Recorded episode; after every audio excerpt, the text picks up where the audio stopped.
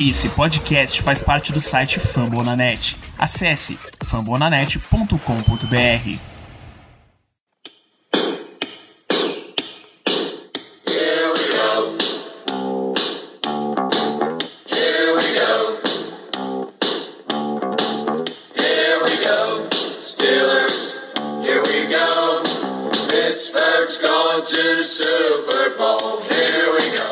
Hoje a gente está aqui para as nossas primeiras impressões sobre o jogo, destaques positivos. Vamos começar com destaques da belíssima transmissão, mais uma semana da KDKA. Oh, meu Deus. Sou completamente apaixonado pela dupla Rob Pompeani e Charlie Batch. Pompiani, Charlie Bat, Missy Matthews, é, é sempre um espetáculo. A entrada de Missy Matthews na lojinha nova dos Steelers antes do jogo, cara, coisa de outro mundo, bicho. Rich Watch, o repórter dentro de campo também. O áudio vazando a todo momento no Game Pass, uma maravilha. Não tem coisa O- melhor. Alguém dando play nos comerciais com a tela preta e, e aí não aparece nada e tem que pausar, voltar e dar play de novo. Mano, tá ó, fantástico, fantástico esse grande momento da KDK. É, é o tipo de coisa que a gente, pelo menos pra ver jogo de Steelers, fica esperando todo ano na pré-temporada. É pra ver esse tipo de transmissão, é pra ver os jovens da turma do terrão, então muita coisa. A gente fica aguardando basicamente um ano inteiro pra ver uma semana, duas no máximo. É uma pena que não tenha mais tipo, transmissão de Pittsburgh pra todos os jogos da pré-temporada. Foi o único, né? Na verdade, semana que vem, contra o Panthers, já vai ser em Carolina. Transmissão do adversário. Charlotte. Uma pena. Tudo bem, vamos lá. Uma pena, vamos lá. Então, Ricardo, vamos para destaques do jogo, além da belíssima lua que tá fazendo em Recife e em Pittsburgh também. O que é que você viu de positivo pra gente começar a trocar essa bola aqui? O ataque titular começou o jogo muito bem. Teve uma. Teve excepcionais campanhas ao longo com exceção da primeira, mas das demais a gente conseguiu pontuar e caminhar muito bem. Todo mundo muito bem envolvido. A G. Harris tendo sua participação, Big Ben tendo ótima participação, Deontay Johnson aparecendo, Juju aparecendo. Em situação de terceira descida, sendo aquele wide receiver, como o próprio Charlie Batch disse durante o jogo, ele recebedor de confiança e de posse mesmo, para poder ganhar aquelas jardas após o contato, quando se precisa de poucas. Juju apareceu exatamente assim. Pat Fremont, maravilhoso na red zone, muito seguro, extremamente seguro. E o Alex Kozora, do Steelers e Povo, até tinha feito um destaque, um número é absurdo mesmo, que ele trouxe sobre como Pat Fremont foi o jogador com menos drops desde que ele começou a registrar essas informações em training camp. Sim, menor percentual de drop. E já era um jogador seguro em, em Penn State, que a gente já esperava que ele fosse utilizado na red zone. Foi utilizado duas vezes na red zone, quase a terceira com o Mason Rudolph. Foi cotado até, com- foi dito na transmissão como o senhor eu não dropo nunca, né? Eu não dropo nada. Quando você tem uma transmissão local, os caras que estão o tempo inteiro vendo você ali, dando esse tipo de comentário, é fantástico. E ele se desenvolveu muito próximo de Pittsburgh, né? Penn State ali, ali do lado, basicamente. O pessoal local conhece, conhece muito bem. Vou até ver aqui, só pra saber, não sei nem se o Peter de Pittsburgh não, não sei se ele é da Pensilvânia. Massachusetts. Massachusetts. Newbury Report, Massachusetts. Sabia que você teria essa informação muito fácil, Danilo. Obrigado. É, e eu queria dar um grande, grande, grande destaque para esse novo ataque dos Steelers, podemos dizer. A primeira impressão que fica para o Matt Canada é mais do que positiva. Pelas jogadas que foram bem desenhadas, o ataque conseguiu executar, o ataque titular, digo, conseguiu executá-las muito bem. Teve aquele lance, aquele passe para o Anthony McFarland, que o Derek Watt saiu na frente bloqueando. Foi, aquilo foi algo espetacular, Sim. algo Uma- incrível. Uma jogada que foi play action, Najee Harris fe- participou do play action, conseguiu sair em rota, receber a bola e ainda tem uma mega jogada. Muito, muito boa. Exato, exato. Um, Matt Canada já dando sua cara, como a gente já esperava, muito bem. É... Big Ben naquele início de jogo teve uma. ah, eu vou só ler aqui, transmitindo por negócio. É, o, o Big Ben teve um momento antigo dele, né? Como o pessoal gosta de falar, aquele vintage momento do, do Big Ben. se livrando muito bem da pressão. Toda a pressão que existia em cima dele. Fez um passe maravilhoso para Eric Ebron, que, como sempre, dopou o passe. Né? Paciência. Eric Ebron, com disso, entra nos destaques do jogo de hoje. Curiosamente, depois que Mason Rudolph entrou, Eric Ebron saiu muito bem. Parou de dropar, parece, parece que a bola chegou diferente, não sei o que aconteceu, mas foi trocar e ele se comportou muito melhor. O que não Permita-me adianta de nada. discordar, Danilo. Me permita-me discordar, Danilo. Por favor, te corte à vontade. É a, é a água batendo na bunda. Só isso mesmo, como diria aquele ditado. Só isso mesmo. Inevitavelmente, quando você vê parar o, pra pensar. É, a defesa também era pior, né? inevitavelmente, quando você vê o Pat Fremont, um talent rookie que está na sua frente fazendo o que fez hoje, se você é teoricamente o titular da posição, você se preocupa. É isso. Então, o Pat Frymouth foi muito bem, Eric Ebron foi muito mal, o que abre, levanta muitas sobrancelhas, abre muitos olhos aí na para a comissão técnica, ou deveria, pelo menos. Nem a lei do ex ajudou Eric Ebron pô, nessa história. Afinal, Eric Ebron, um draftado de, de Detroit Lions. Detroit. A gente precisa dar destaque também para já na turma mais embaixo, Matthew Sexton entrou, entrou muito bem, mais um retorno para dar uma incendiada no time. Não incendiou o time, mas o retorno conta muitos pontos para ele.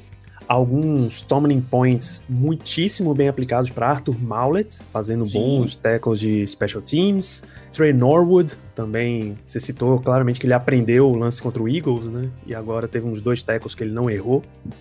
Até no jogo passado, a gente, no pós-jogo, ou foi na quinta, durante a live, eu não me recordo agora, a gente comentou sobre o Trinord não ser de fato aquele safety que consegue contar, tem dificuldade em tackle e tudo mais. Eu quero muito mais de cobertura mesmo. Porém, hoje apareceu duas vezes em bons tackles, um no special team e um dentro de campo. Então, de fato, aprendeu. Extremamente importante. Para mim, um jogador que já tá logo ali no nossa final. Muito bom ver um cara de sétima rodada feito ele conseguindo ter esse, esse espaço. Vai ser o backup do Minka ao longo da temporada. Pois é, Minka basicamente não apareceu, mas também não precisava. Ah, James Pierre foi bem, bem acionado em formações com ele no outside, não como, como níquel, como é a grande expectativa por aí, invertendo ali com Ken Sutton. Joe Hayden também, também se posicionando outside, mas sem grande participação. Ou foi ele que teve um- uma jogada que era para ter sido interceptada e acabou não? No início do jogo, o Joe Hayden desviou um passo, podemos dizer assim. Desviou. Ou seja, ah, James Pierre ganha mais pontos aí nessa corrida para ser o, o cornerback número 3 e o, o resto não avança. Até Justin Lane e Shakur Brown. Shakur Brown teve destaque negativo perto do fim Muito. do jogo. né? Muito. E aí eu quero dar um, dar um destaque aqui com relação a esse ponto do James Pierre. Para mim, ele teve todo o hype ao longo de todo off-season, o training camp, ele estava muito bem, tudo mais. Ainda em campo a gente não chegou a ver necessariamente isso nesses três jogos de pré-temporada, mas ele eventualmente vai acabar começando como titular, muito por talvez demérito, podemos dizer, de- da posição de Nickel Corner. Eu acredito que o Ken Sutton vai ser, traz, vai ser, vai ficar naquela posição e aí o Hayden e o Pierre começando por fora. O Antoine Brooks perdeu os dois últimos jogos por lesão contra o Eagles e hoje, infelizmente, porque apareceu muito bem contra a equipe da Dallas Cowboys, tinha grande chance de começar a temporada como titular. E aí vamos ver como é que vai estar o status dele para a partida contra o Panthers. Como é que ele, como é que ele vai estar? O Chaco Brown, como você falou, a gente tinha grande esperança, né, que o Chaco Brown pudesse aproveitar a oportunidade hoje e o que poderia ter sido feito de negativo, o Chaco Brown fez. Muito mal, muito mal mesmo. Cara, ele e tinha alguém ali pelo meio, já no final do jogo, eu acho que era Spillane, que o Lions começou a acionar um running back, Reynolds, eu acho, que ele sempre, na hora que chegava o contato, ele dava um giro, conseguia ganhar mais jardas. Chegava o contato, ele girava e conseguia mais jardas. E nessa ele foi ganhando sequência, sequência, sequência, e ninguém conseguindo parar por dentro, por fora, ninguém parava, então foi sacanagem Sim. o em cima. Essa, essa galera do final aí do, do Oster, porque se o começo do Steelers, o começo do elenco do Steelers estava tão melhor do que o do Lions, é tão melhor do que o do Lions, a ponto de dominar completamente, era para o final também estar tá na mesma proporção, né? Não era para o final do elenco tá tomando, tomar o vareio que tomou no, de Detroit, não, cara. Expectativa, com base nos dois primeiros jogos, a turma do terreno defensivo entrou bem. Tiveram seus bons momentos. O Lafayette Pitts teve uma interceptação lá contra, contra o Eagles. O Donovan Steiner, se não me engano, teve uma interceptação contra o hum. Cowboys. Então apareceram bem. Hoje desmoronaram. A gente não viu o Buddy Johnson em campo, não sei porquê, ali no meio da defesa. Tinha mais do que espaço, mas aí a comissão técnica optou por seguir com Spillane e Marcos Allen. Já veio o Marcos Allen acima do Ulysses Gilbert. O Ulysses Gilbert começou no time reserva de imediato e nem entrou em campo hoje, basicamente. Pois é. Uh, a gente deu muito destaque positivo no começo para o nosso time titular. Os jogadores de ataque, né? Vários apareceram. Sim. Vou jogar um biscoitinho aqui para defensores titulares, os dois pass rushers, né? Alex Highsmith e Melvin Ingram apareceram muito bem.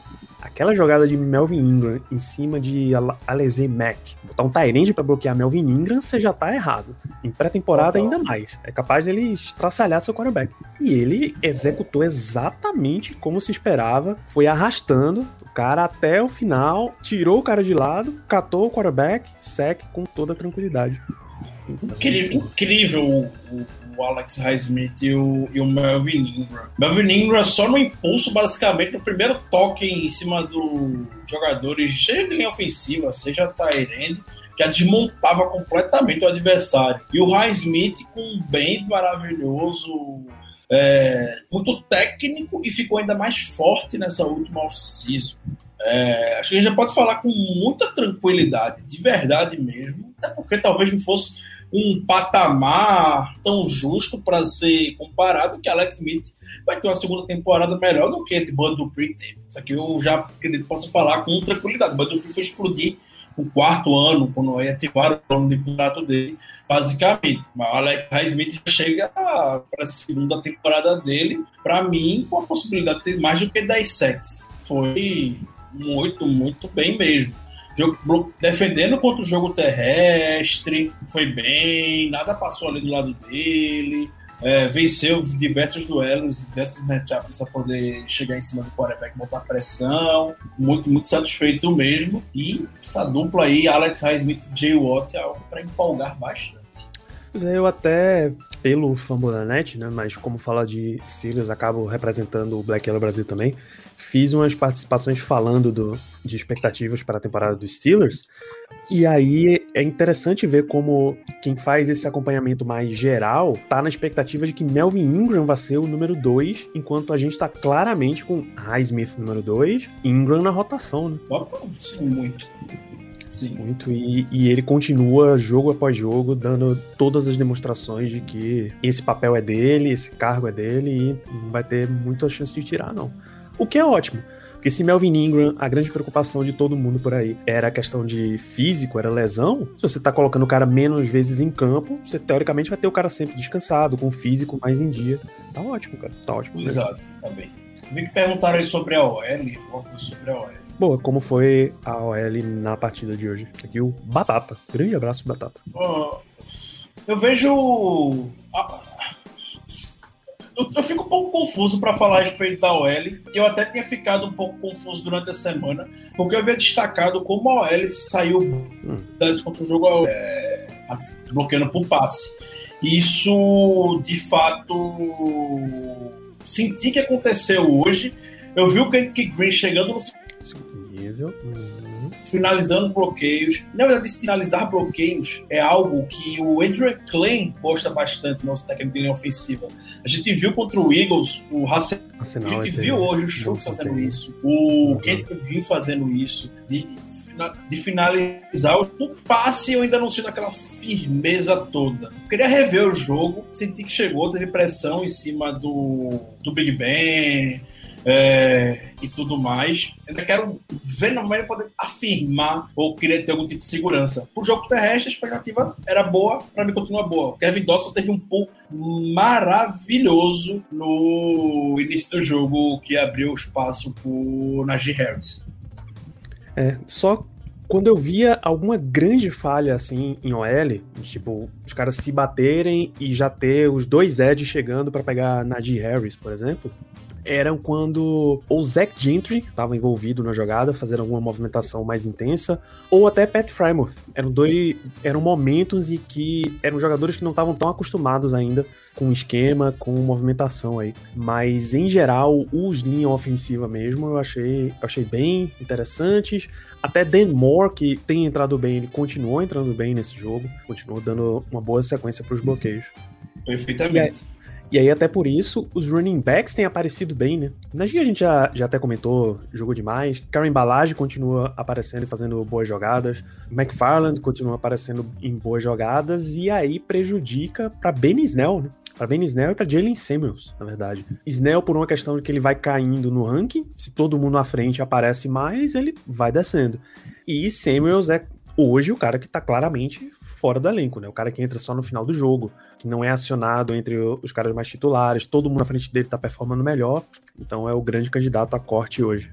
Jalen é. já não tem uma grande disputa, de fato. É... O cara embalagem tá bem seguro, até como o amigo falou aqui hoje. Tem participação no Special Team.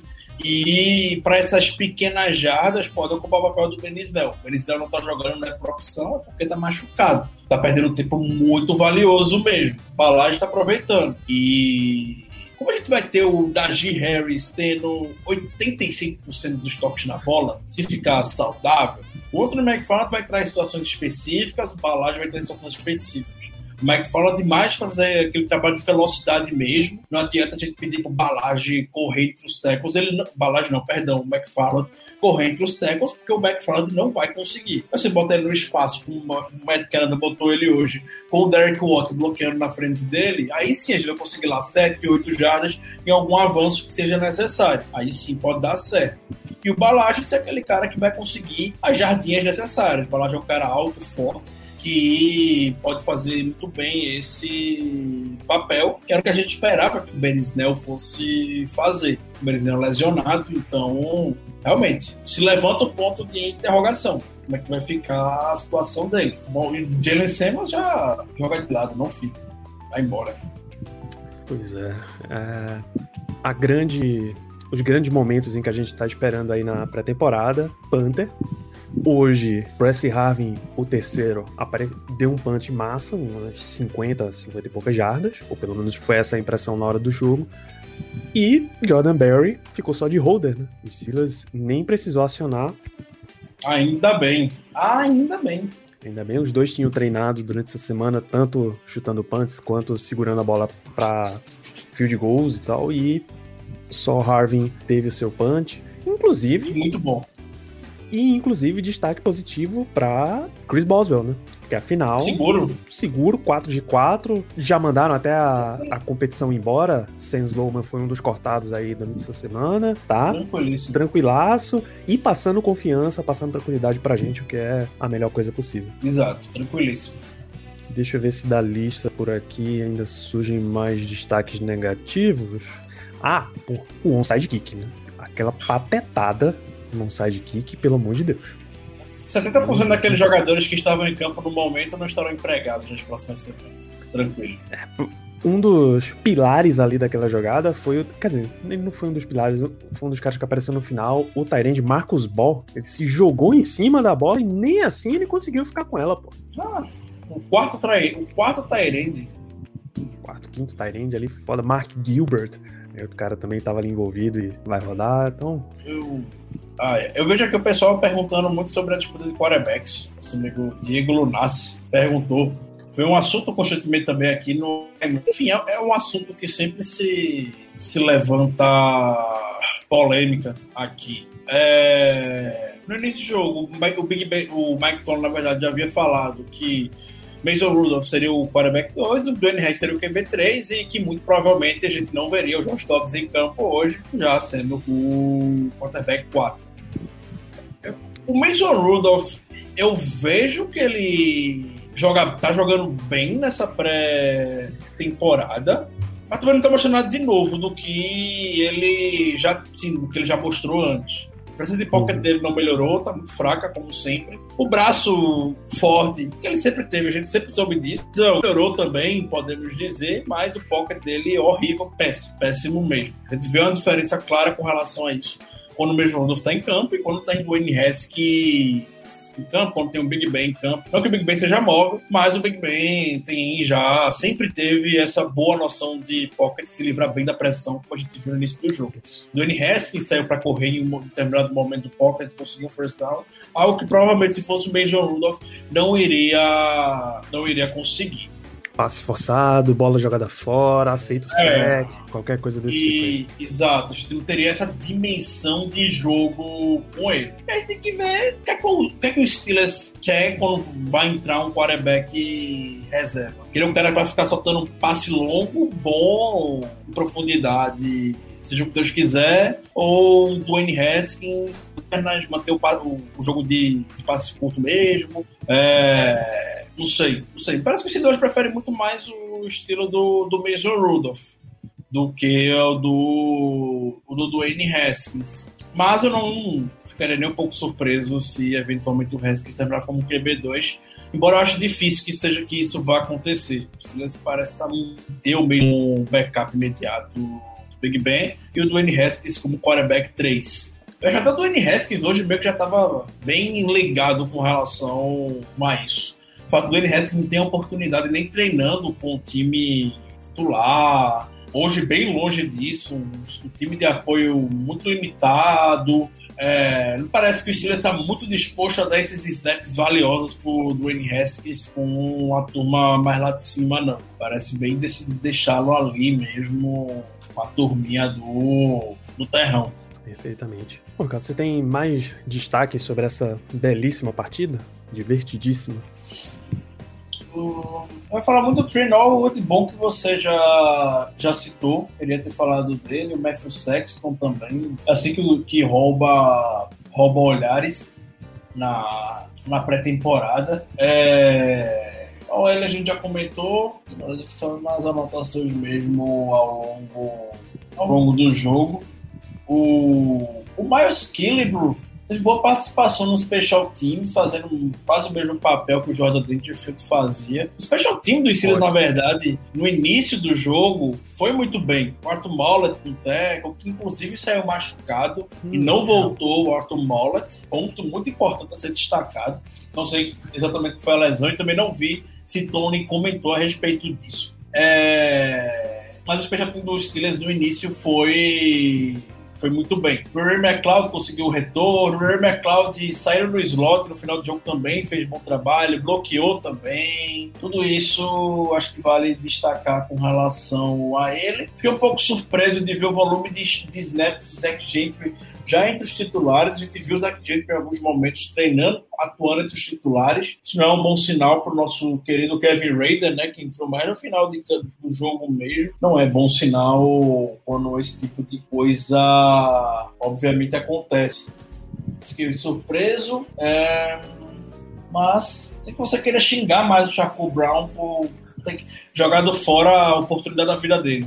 Jogou fora a oportunidade da vida do, dele hoje, basicamente. O Steelers estava. O, o Lions estava numa situação de segunda para 30 e ele fez uma, uma falta desnecessária, dropou a interceptação, a falta foi de 5 jardas e deu vida pro Lions naquela, naquela campanha. É, ficou perdido, levou o baile de um Tyrene na marcação e você deu um avanço de 25 jardas. Teve, teve outra falta, um contato legal, capacete, enfim, o que poderia ter feito de errado o Jacob Brown hoje fez e era tudo que ele não precisava. Boa. É só destacar que na, na sua coletiva, Ben Roethlisberger deu grandes elogios para Pat Frymore, com a spa, abre aspas para ele. Ele é um Steeler e me lembra de um outro Tyrande que a gente teve aqui antes. Já arrumou, o melhor, já arrumou um novo melhor amigo. Ele tava doidinho para arrumar um novo melhor amigo depois que o Vince McDonald saiu, De Castro saiu, o Paulson não precisa nem falar. Aí ele olha para aquele Brian vestiário Switzer só. saiu. Brian Switzer saiu, ele olha para aquele vestiário, só vê o- as crianças lá, um Juju, pra trocar ideia. o Juju, Claypool, o pessoal que é mais jovem, descolado.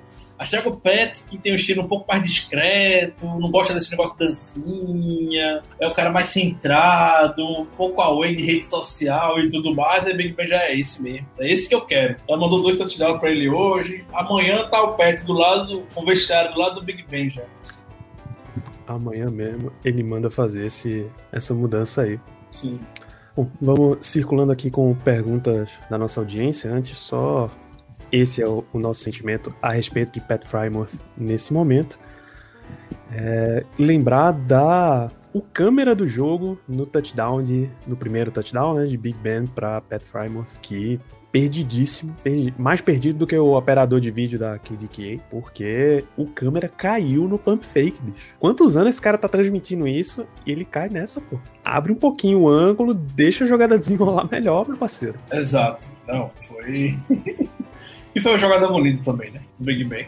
Muito old Big Ben aqui. Muito Old Man Dan. E a pergunta aqui do Dantas: qual disputa no roster final a gente tem que esperar até o último jogo pra decidir? Lembrando que dia 24 já tem mais uma rodada de cortes, mais eh, cinco jogadores vão embora. O elenco cai de 85 para 80.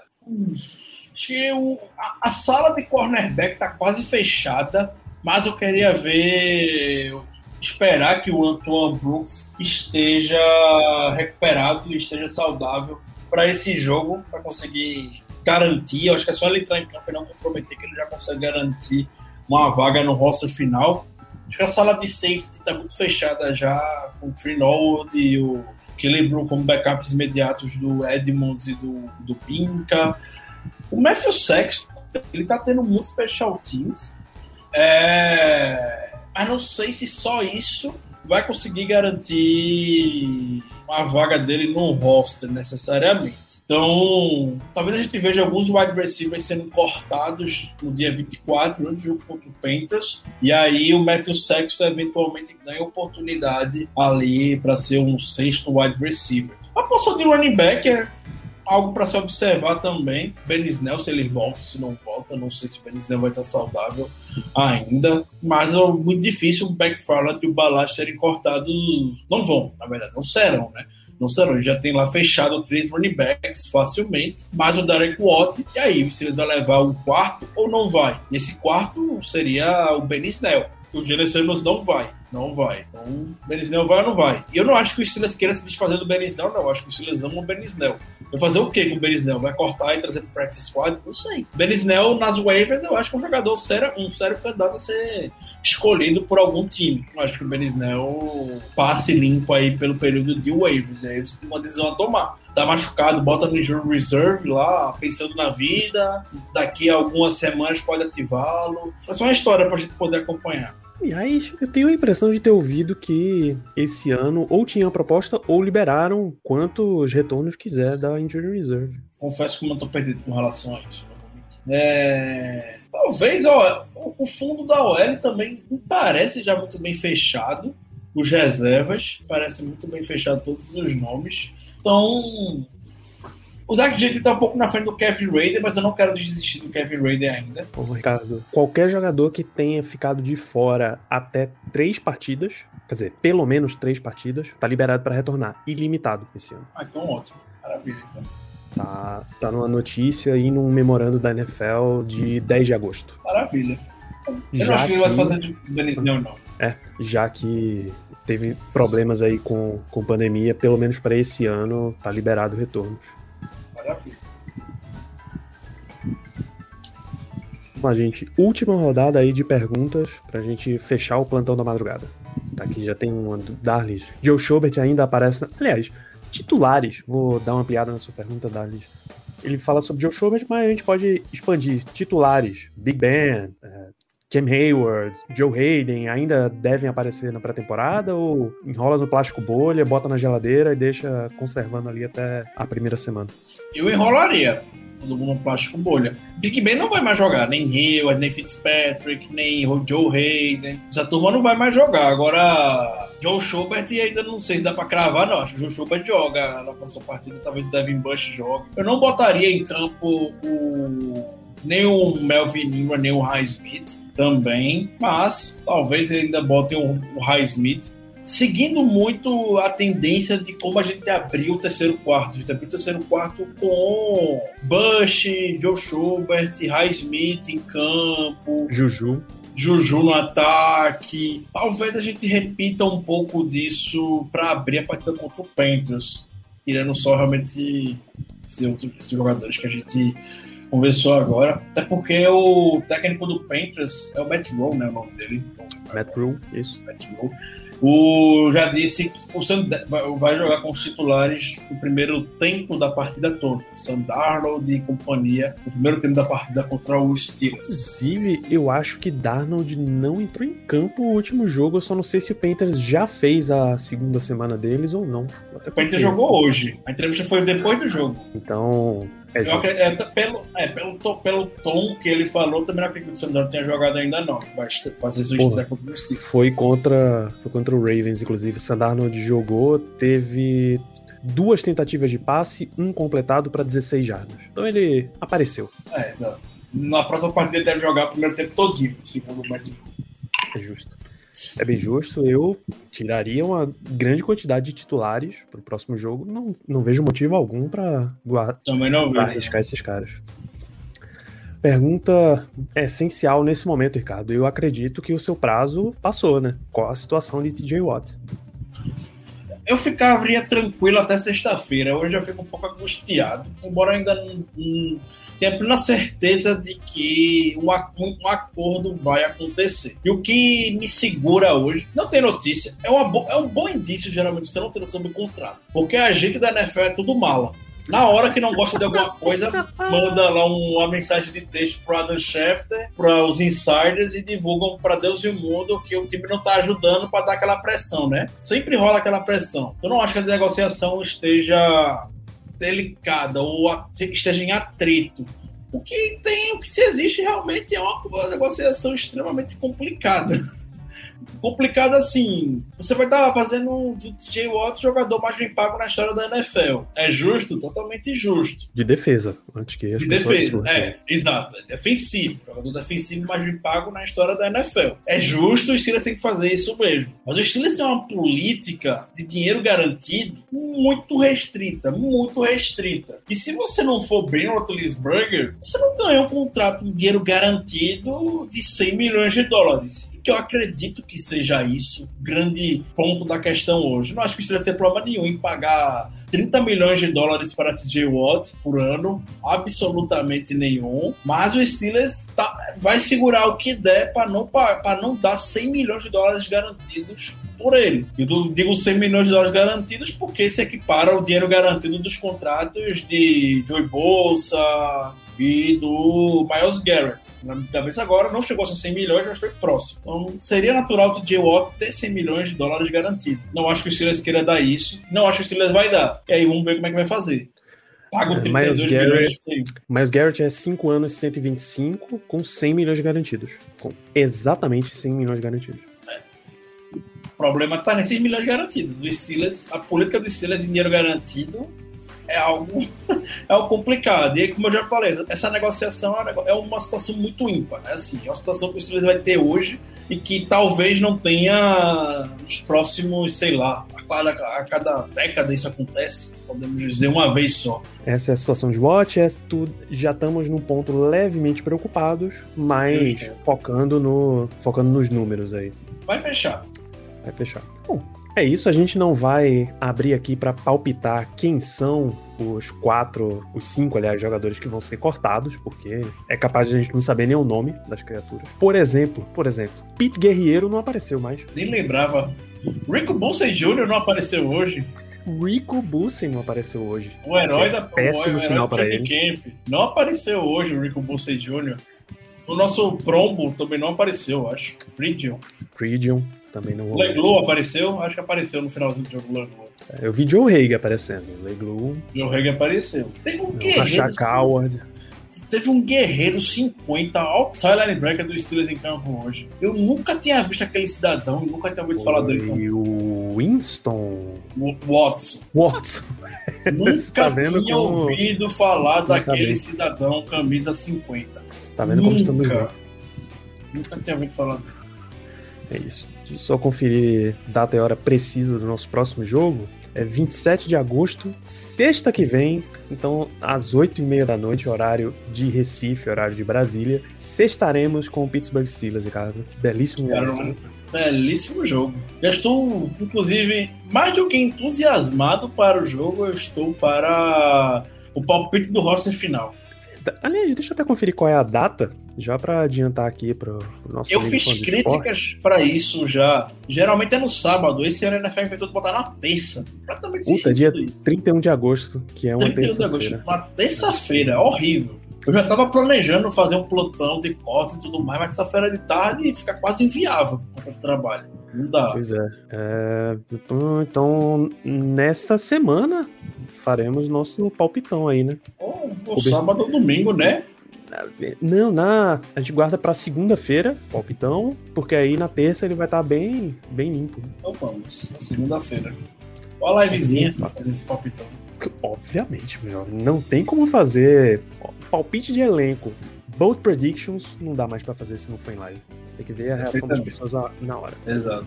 Então é isso, jovens. Já invadimos a madrugada. Aproveita que você tá aí na TV, na internet, assiste um, assiste um filme, vai dormir tranquilo, porque a missão do Pittsburgh Steelers por hoje, por essa semana, já encerrou. Então, só reforçar aqui, o Steelers joga 8h30 da noite da sexta contra o Panthers. Depois, só no dia 12 de setembro, são 15 dias de diferença, duas semanas aí aguardando a temporada regular. Então, você que achou que agora não tinha mais final de semana sem NFL, segura o cavalo, vamos ficar com college football por, por algumas semanas aí, por uns bons dias. É isso, Ricardo. Fechamos. Perfeitamente, Danilo. Um grande abraço para nossa audiência. Satisfação estar aqui com todos. Todos, Todos os os guerreiros da madrugada, né? Meia-noite e 21. Final do jogo de pós-temporada. Um abraço para todos. Fiuza, um abraço para Tássia, o Nestinho BR, próximo amigo Tantas, o Alexandre Dinês, é, o Santos 50. Um grande abraço para vocês, o Darleis, o Diego Lunassi. Muito agradecido por ter a companhia de todos aqui. A gente gosta muito, tá gostando muito de fazer essa live pós-jogo com vocês. Não tem muito conteúdo no Black Yellow Brasil até terminar a temporada. Esse trem agora só para, esperamos, em fevereiro, Ricardo. Só Por para a favor. sétima. Por favor, ansiosíssimo para a live pós-Super Bowl, inclusive. Vamos embora, galera. Grande abraço para todos vocês. Um abraço, gente. Boa noite para todos. Here we go. Here we go. Here we go. Steelers, here we go. Pittsburgh's going to the Super Bowl. Here we go.